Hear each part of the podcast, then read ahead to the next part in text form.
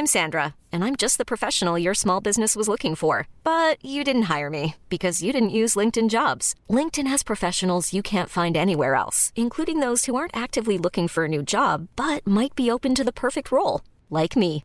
In a given month, over 70% of LinkedIn users don't visit other leading job sites. So if you're not looking on LinkedIn, you'll miss out on great candidates like Sandra. Start hiring professionals like a professional. Post your free job on linkedin.com/achieve today. Many of us have those stubborn pounds that seem impossible to lose, no matter how good we eat or how hard we work out. My solution is PlushCare. PlushCare is a leading telehealth provider with doctors who are there for you day and night to partner with you in your weight loss journey. They can prescribe FDA-approved weight loss medications like Wagovi and Zepbound for those who qualify. Plus, they accept most insurance plans. To get started, visit plushcare.com slash weight loss. That's plushcare.com slash weight loss. Hey, it's Ryan Reynolds, and I'm here with Keith, co-star of my upcoming film, If, only in theaters May 17th. Do you want to tell people the big news? All right, I'll do it. Sign up now and you'll get unlimited for $15 a month in six months of Paramount Plus Essential Plan on us. Mintmobile.com slash switch. Upfront payment of $45 equivalent to $15 per month. Unlimited over 40 gigabytes per month. Face lower speeds. Videos at 480p. Active Mint customers by 531.24 get six months of Paramount Plus Essential Plan. Auto renews after six months. Offer ends May 31st, 2024. Separate Paramount Plus registration required. Terms and conditions apply if rated PG. Vous écoutez Build Yourself, le podcast qui vous aide dans votre développement personnel. Si vous cherchez à devenir une meilleure version de vous-même et à prendre le contrôle de votre vie, vous êtes au bon endroit. Ici, on parle de la vie de tous les jours, d'entrepreneuriat, loi de l'attraction et bien d'autres choses. Je suis votre hôte, Safia du blog My Trendy Lifestyle. Bienvenue dans cet épisode. Hello tout le monde, je suis très heureuse de vous retrouver cette semaine pour un nouvel épisode. J'espère que vous vous portez bien et que vous efforcez de voir le positif dans chaque situation. Alors avant de commencer avec l'épisode du jour, on va lire l'avis de Marie qui dit inspirante, un contenu sérieux et surtout inspirant. Je ne m'en lasse pas. Quel plaisir d'écouter Safia, une vraie professionnelle. Cela me fait beaucoup de bien et me pousse à m'améliorer chaque mercredi. Eh bien, merci beaucoup Marie de me laisser un avis et surtout de me faire savoir que j'ai cette euh, faculté à motiver et à inspirer. Vous aussi, si vous aimez Build Yourself, n'hésitez pas à mettre 5 étoiles sur l'application Apple Podcast et à laisser un petit avis. Je serais très curieuse de continuer pendant des mois encore à savoir ce que vous pensez de ce que je propose. Alors aujourd'hui, j'avais envie de parler du syndrome de l'imposteur. C'est quelque chose que je ne pensais pas avoir. Et en fait, quand je me suis intéressée un peu plus à ce que c'était, je me suis rendu compte que je remplissais pas mal de cases. Donc voilà, j'ai fait un travail sur moi et je me dis que vous êtes peut-être touché par ça, sans le savoir ou en le sachant. Et donc ce serait intéressant de l'aborder aujourd'hui.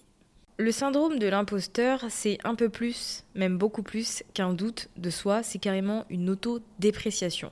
Donc on a l'impression d'être une arnaque, une fraude, et on a peur que tout le monde le découvre.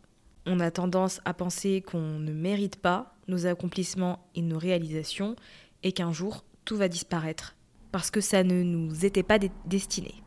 C'est donc l'idée de croire qu'on n'est pas aussi forte, aussi capable et brillante que ce que les autres croient. J'ai remarqué que de nombreuses blogueuses avaient ce syndrome de l'imposteur elles ont quelque chose d'intéressant et de précieux à partager, mais pour une raison particulière. Elles remettent tout en question, chaque mouvement, chaque étape de leur parcours. Maya Angelou a dit un jour J'ai écrit 11 livres, mais à chaque fois que j'en publie un nouveau, je me dis Ils vont découvrir que je suis une fraude, que je suis une arnaque. Même les personnes les plus influentes, les plus intelligentes ou les plus sourdouées souffrent du syndrome de l'imposteur. Donc il n'y a aucune honte à avoir. L'idée, c'est simplement de l'accepter, de l'identifier et ensuite de prendre des mesures. Le syndrome de l'imposteur, au final, c'est quelque chose de très courant parce que le doute de soi, l'autodépréciation, est semé de différentes manières dans l'enfance, dans la famille, à l'école, à l'université, au travail, dans la vie sociale, etc. Qu'on soit conditionné en quelque sorte à minimiser ses victoires et sa réussite pour rester humble, ou justement au contraire à encourager une espèce de compétitivité.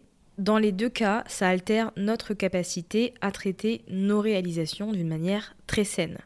Lorsque le syndrome de l'imposteur a été identifié, les psychologues pensaient initialement qu'il n'était présent que chez les femmes. D'abord, on peut se dire que c'est sexiste et ensuite réfléchir et penser au fait que toutes sortes de domaines ont été et continuent de faire l'objet d'un conditionnement qui peut faire douter la femme qu'elle aspire à mener une vie de femme au foyer ou à occuper un poste de très grande importance. Les femmes subissent une pression constante, peu importe ce qu'elles font, on attend d'elles qu'elles soient une femme de carrière, une mère parfaite, une femme au foyer, une amie idéale, une partenaire aimante. On attend des femmes énormément. Et je pense que ça peut être une des raisons pour lesquelles les femmes sont plus touchées par le syndrome de l'imposteur. Ou peut-être finalement, c'est peut-être très simple et c'est parce que les hommes ne s'identifient pas comme étant atteint par ce syndrome. Alors comment savoir si vous êtes touché par le syndrome de l'imposteur? Eh bien, c'est par exemple le fait de penser que vos collègues et vos supérieurs vous surestiment. C'est le fait de vous auto-saboter à cause de votre peur de l'échec. C'est le fait de ne pas demander une promotion parce que vous ne pensez pas la mériter. C'est le fait de ne pas accepter un compliment, de s'excuser de réussir et de constamment remercier et créditer les autres pour votre propre réussite. Chaque personne rencontre des moments de doute quand elle essaye de réaliser de grandes choses, de nouvelles choses. Mais si ces doutes persistent malgré toutes les preuves qui se présentent à vous et qui vous contredisent, eh bien vous avez peut-être ce syndrome. Un des symptômes classiques du syndrome de l'imposteur, c'est qu'on ne voit pas ses forces. Beaucoup des personnes qui luttent avec ce syndrome n'arrivent pas à prendre conscience, à voir leurs forces et leurs capacités, qu'il s'agisse de travail, de relations, d'un rôle de parent. Ces personnes n'arrivent pas à voir tout ce qu'elles font de bien. Souffrir du syndrome de l'imposteur, c'est également trouver difficile d'accepter des compliments. C'est généralement lié au travail, mais ça peut toucher les autres aspects de votre vie. Vous aurez du mal à considérer que vous êtes une bonne personne, que vous êtes un bon collègue, une bonne employée, une bonne entrepreneur. Et donc, à chaque fois que vous aurez un compliment dans ce sens, eh bien, vous le réfuterez. C'est également le fait de travailler constamment parce que vous savez, dans votre tête en tout cas, que votre travail ne sera jamais assez bien. Et donc, ça vous fait développer une sorte de perfectionnisme qui fait que si ce que vous faites n'est pas parfait, eh bien, vous ne pouvez pas être heureuse. C'était mon cas. Je travaillais énormément tout le temps. Euh, j'avais plus de temps libre. Je n'avais presque plus de vie sociale. Tellement je travaillais et ça n'aboutissait à rien puisque ce n'était jamais parfait. Donc je ne terminais aucun projet. Avant de reprendre les choses en main, j'avais 4 ou 5 euh, formations et cours qui étaient écrites de A à Z, mais qui n'ont jamais été mises en vente. Et ça, c'est simplement parce que j'estimais qu'elles n'étaient pas parfaites. J'estimais que ce n'était pas assez bien, qu'il y avait toujours quelque chose à apporter, que si je vendais les choses comme ça, ça ne plairait jamais, et que je serais pointée du doigt pour avoir été médiocre. Forcément, je me fixais des objectifs ridiculeusement élevés qui étaient totalement inaccessibles. Donc je n'avançais pas, j'avais beau travailler comme une acharnée, il n'y avait aucun résultat. C'est peut-être quelque chose qui vous parle finalement et que vous vivez ou avez vécu. Sinon, un des autres syndromes, symptômes pardon, du syndrome de l'imposteur, c'est la comparaison. Et je pense que c'est un des facteurs qui fait qu'on se sent comme une arnaque. On se compare sans cesse, que ce soit à nos amis, à notre famille, à nos collègues, et c'est épuisant et malsain. Et finalement, plus on entre dans ce cycle de pensée, et pire c'est. On finit par avoir du mal à reconnaître les aspects positifs dans ce que l'on fait. On n'arrive pas à voir toutes les bonnes choses qui arrivent, ni à quel point on travaille bien et efficacement, mais par contre, les points négatifs, ça, on les voit très bien. Et puis, vous connaissez la loi de l'attraction, je pense qu'on en parle assez, plus on se concentre sur du négatif, et plus c'est ce qu'on obtient. Et donc finalement, ça renforce notre conviction qu'on est une arnaque et le cercle vicieux continue. Il faut savoir que la prise de conscience des racines du syndrome de l'imposteur ne suffit pas à bannir ces sentiments qu'on ressent et à modifier notre esprit de façon permanente. Se débarrasser du syndrome de l'imposteur, ça demande du travail et surtout de reprogrammer son esprit.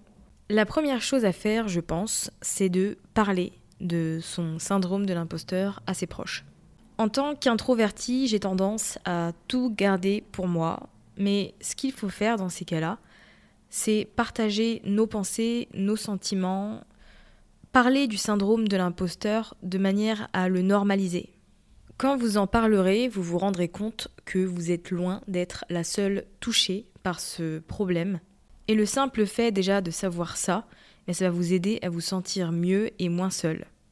La seconde chose, c'est d'accepter le fait que vous ne serez jamais, jamais parfaite. Courir après la perfection, c'est franchement épuisant. Et puis, on n'a pas besoin d'être parfait dans ce que l'on fait pour réussir.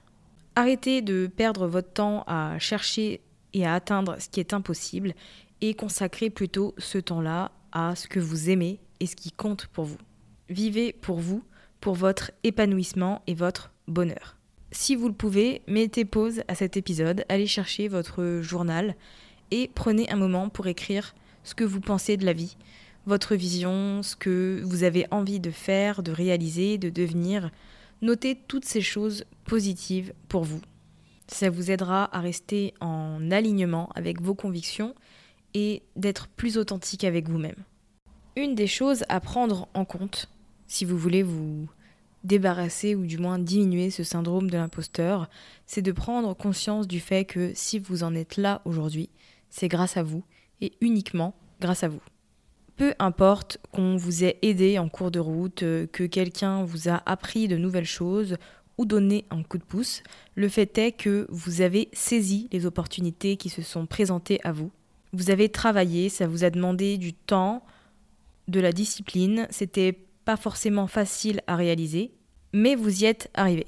Donc ce que vous pouvez faire également pour vous aider à prendre conscience de vos forces, c'est de noter tout ce que vous avez accompli dans votre vie, tous les défis et les challenges que vous avez relevés. On a toutes fait face à un moment donné à des challenges, à des obstacles qu'on a surmontés. C'est par exemple le fait d'avoir enchaîné plusieurs petits boulots pour se payer ses études. C'est le fait d'avoir repris une vie saine et équilibrée pour perdre du poids.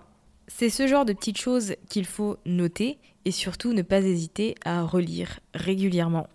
Je pense qu'il est vraiment important d'accepter et de posséder ses réussites et ses réalisations. On a travaillé dur, on a passé du temps, on a sacrifié des choses, on a surmonté des obstacles et des défis, et personne ne peut nous l'enlever.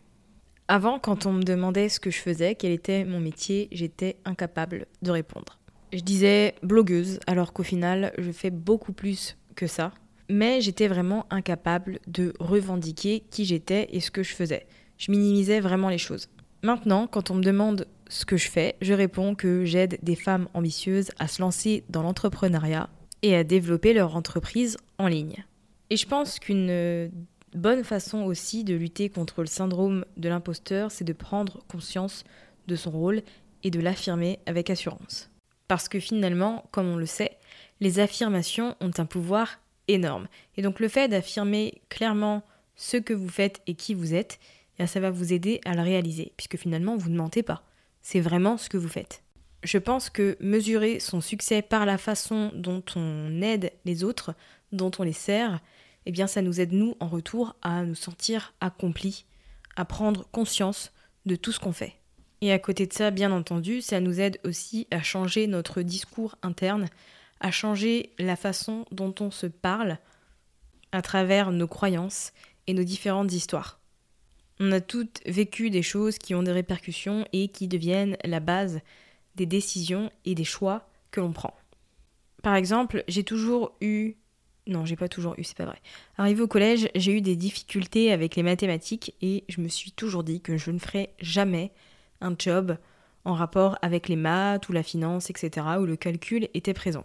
Bon, au final, j'y ai pas vraiment échappé, hein, puisqu'en droit, on a de la fiscalité et de la compta, donc ça implique de calculer certaines choses. Mais en soi, j'avais pas besoin de me mettre cette limite et cette barrière. Je pouvais me dire simplement que je n'étais pas douée en calcul et en mathématiques, mais que je suis une personne qui travaille dur et qui, a des compétences, qui est intelligente. Et donc si un jour j'ai un emploi qui euh, implique de la finance, eh bien je ferai de mon mieux pour y arriver.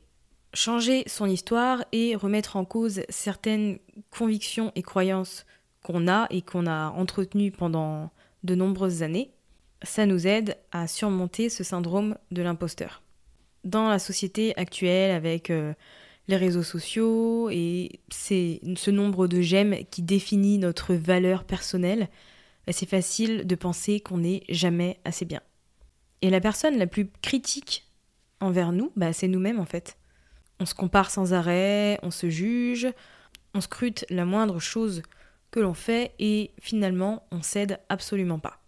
Je pense qu'il est vraiment vraiment important de travailler et d'essayer de dépasser le doute qu'on peut avoir sur sa personne et de s'accepter. On a un tas de compétences. Chaque personne a ses compétences, ses atouts, son histoire et son domaine de prédilection. Prenez conscience de toutes vos forces, de tout ce que vous avez réalisé jusque-là. Essayez de changer votre façon de penser et votre discours interne. Vous travaillez dur chaque jour et vous méritez absolument toutes les bonnes choses vous arrivent. J'espère que l'épisode d'aujourd'hui vous a plu, cette petite réflexion sur le syndrome de l'imposteur. Quoi qu'il en soit, je pense qu'il est vraiment important d'en parler, que ce soit bah, autour de nous, les collègues, les proches, etc. C'est vraiment important de normaliser ce schéma de pensée qu'on peut avoir. Si vous avez apprécié cet épisode, n'hésitez pas à le partager autour de vous sur les différentes plateformes. Vous pouvez me retrouver sur Instagram à Build Yourself Podcast ou My Trendy Lifestyle. Vous retrouverez bien évidemment, comme d'habitude, toutes les notes sur mytrendylifestyle.fr. Je vous souhaite une belle fin de journée ou de soirée et je vous dis à la semaine prochaine.